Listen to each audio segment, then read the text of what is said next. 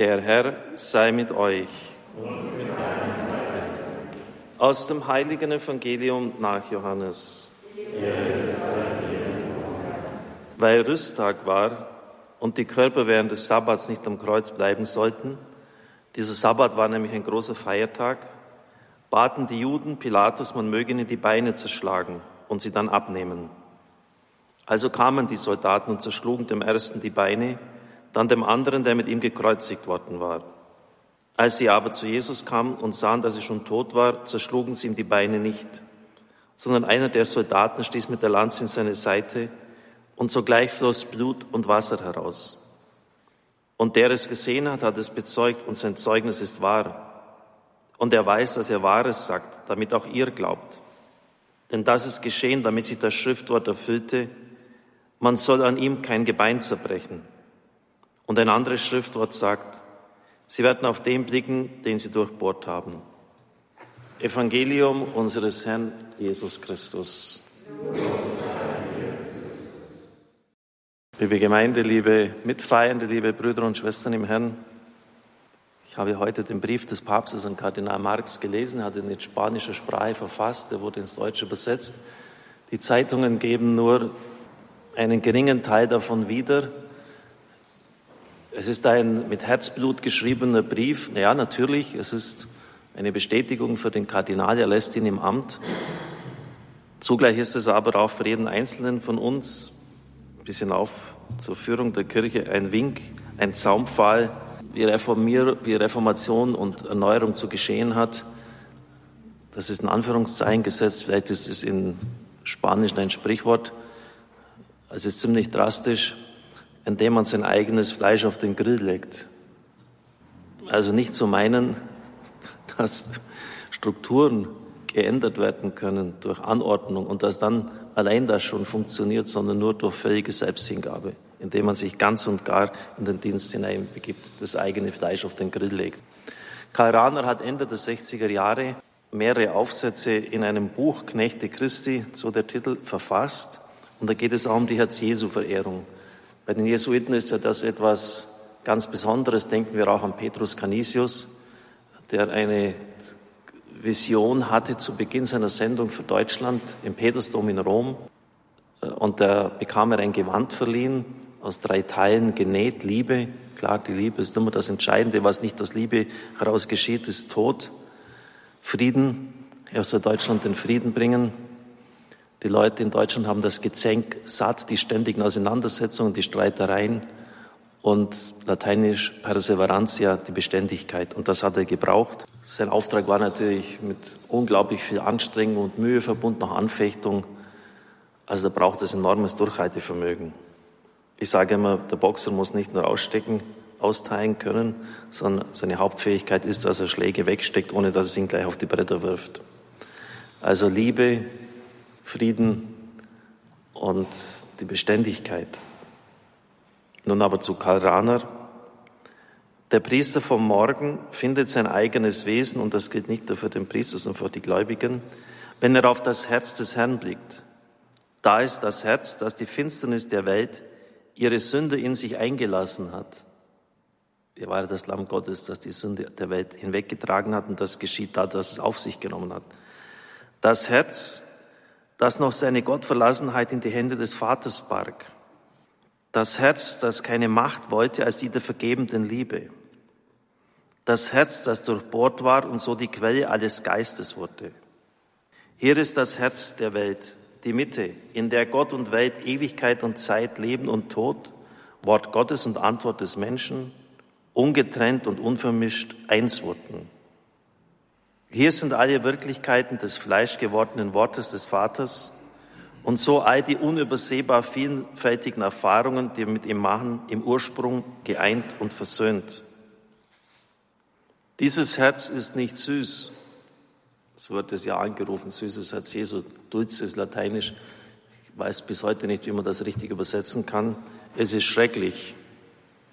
Schrecklich in der finsteren Todesnot schrecklich durch das unbegreifliche Mysterium der Liebe, in dem Gott selber sich seiner Schöpfung ihrer Schuld und Vergeblichkeit aussetzt. Schrecklich in der Unbedingtheit, mit der es uns fordert und in sein Geschick hineinreißt. Schrecklich in seinem Vertrauen, dass es unserer furchtbaren Fragwürdigkeit entgegenbringt.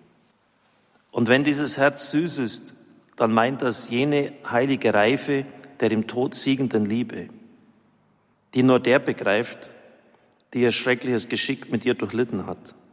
Diesem durchbohrtem Herzen muss der Priester vom Morgen wieder begegnen.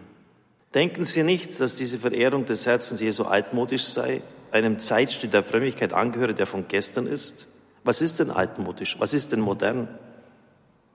Der wirklich moderne Christ ist nicht der, der, der mit der Vergangenheit bricht und mit dem, dem Heute verfällt, der nur das Oberflächliche für das Zukünftige hält. Wirklich modern ist der, der das Alte bewahrt und das wirklich Zukünftige vorwegnimmt. In dem oft nur scheinbar Alten ist in der Kirche oft schon das Künftige vorweggenommen, bevor es für jedermann sichtbar ist. Das sind auch sehr tiefe Worte. Der Priester vom Morgen wird auf den blicken, den auch er durchbohrt hat mit seinen Sünden. Der Priester vom Morgen wird die Wunde spüren, die dieser Durchbohrte ihm bis ins Innerste geschlagen hat. Der Priester vom Morgen wird vielleicht doch immer wieder aus der schläfrigen Alltäglichkeit eines Kirchenfunktionärs aufschrecken, die Angst, seiner wahren Sendung und Gnade untreu zu werden, wird sein Herz durchbohren. Er wird von sich wegfliehen zu ihm, der allein unsere Hoffnung und Zukunft ist. Er wird beten, Herr, bei deinem heiligsten Herzen, mach mich durch deine Gnade zu dem Mann mit dem durchbohrten Herzen, denn nur der allein kann dein Priester sein. Ja, das sind schon sehr tiefe Worte, die existenziell angeeignet werden wollen.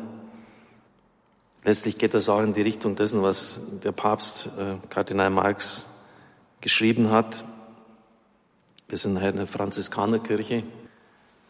Franziskus hat im Wesentlichen die Reform im 13. Jahrhundert gemacht. Und er hat sie dadurch gemacht, dass er die Wundmal des Herrn empfangen hat. Die Seitenwunde hat er immer diskret versteckt gehalten. Erst kurz vor seinem Tod hat man irgendwann etwas reinigen musste. Oder hat man überhaupt gesehen, dass er die Seitenwunde trug, also die Herzwunde. Und so hat er die Kirche erneuert und einen Weg eröffnet, dem dann viele gefolgt sind. Am kommenden Sonntag ist bei uns Hochfest Patrozinium Antonius von Padua. Oder denken wir an Petrus Canisius, der fast im Alleingang die katholische Kirche in Deutschland erneuert hat. Wir haben ja öfters jetzt seine gedacht beim 500. Geburtstag, aber auch diese Formulierung stimmt so nicht, denn ich habe mich mit seiner Biografie jetzt ein bisschen näher beschäftigt und bei dem Generalkonzil der Jesuiten heißt es, dass die Kartäuser von damals sozusagen Brüder im Geist von ihnen sind, Waffenbrüder möchte man fast sagen. Kartäuser beten ja acht Stunden am Tag, sind völlig der Welt abgewandt, haben ein strenges Leben der Buße und Askese. Und damals hat es noch Tausende von denen in unserem Land gegeben. Und die haben Petrus Canises unterstützt, denn dieser Mann hat eine übermenschliche Leistung vollbracht. Jetzt bin ich wieder bei ihm mit diesem Erzeso-Vision. Wenn wir in einem Jahr durch ganz Deutschland gehen müssten, dann würden wir ganz schön stöhnen, die acht, die tausend Kilometer da mal zu marschieren. Und bei ihm war es ganz normal, dass er jedes Jahr ungefähr 8000 Kilometer zu Fuß zurückgelegt hat. Also achtmal Deutschland rauf oder runter. Das, und da nicht einfach dazwischen einfach nur gefaulenzt hat, sondern die, diese ganze Reform dann vorangeschoben hat. Und das hat er halt nur gekonnt, weil da tausend, ein paar tausend Priester im Kloster saßen und unentwegt für den Mann beteten, sonst hätte sie ihn zerrissen. Also Sie merken auch, es kommt immer wieder auf das Gleiche heraus. Wir brauchen Leute, Frauen und Männer, die mit ihrem Gebet einstehen und nicht nur ein bisschen, sondern wirklich sich ganz dem Herrn hingeben. Und dann werden sie natürlich auch seine Wunden spüren, die Herzwunde. Sie werden spüren, wie der Herr unter der Situation der Kirche leidet, auch in unserem Land. Wir werden vielleicht den, den Kuss des Verräters wahrnehmen auf unserer Wange. den Verrat des Simon Petrus, ich kenne diesen Menschen nicht. All das wird nicht einfach nur uns fernbleiben, sondern wir werden es spüren in unserem Leib. Heute war eine ganz liebe alte Frau da, die jetzt 90 wird, noch ziemlich rüstig. Und für die war es das Höchste, das Radio persönlich kennenzulernen. Die Tochter mit ihrem Mann, ihrem Schwager, Schwiegersohn hat sie einfach hergebracht. Sie wusste gar nicht, ähm, dass sie mir begegnet und das war für sie das Höchste. Und wir haben uns so nett unterhalten. Und ich sage das jetzt an dieser Stelle deshalb, weil diese Frau stellvertretend für viele andere unglaublich viel im Gebet mitträgt. Also eine geradezu mönchisches Leben hat. In der Früh schon um sechs im Rosenkranz geht's los. Um drei Uhr Nachmittag darf man sie nicht anrufen, da ist Wunden- und Barmherzigkeitsrosenkranz. Und, und das sind viele äh, Stunden am Tag gesperrt, wo, wo keiner von den Kindern anrufen kann, weil, weil sie ungestört mitbeten. Und ich glaube, es sind diese Leute, äh, die letztlich uns tragen und die die Reform der Kirche voranbringen.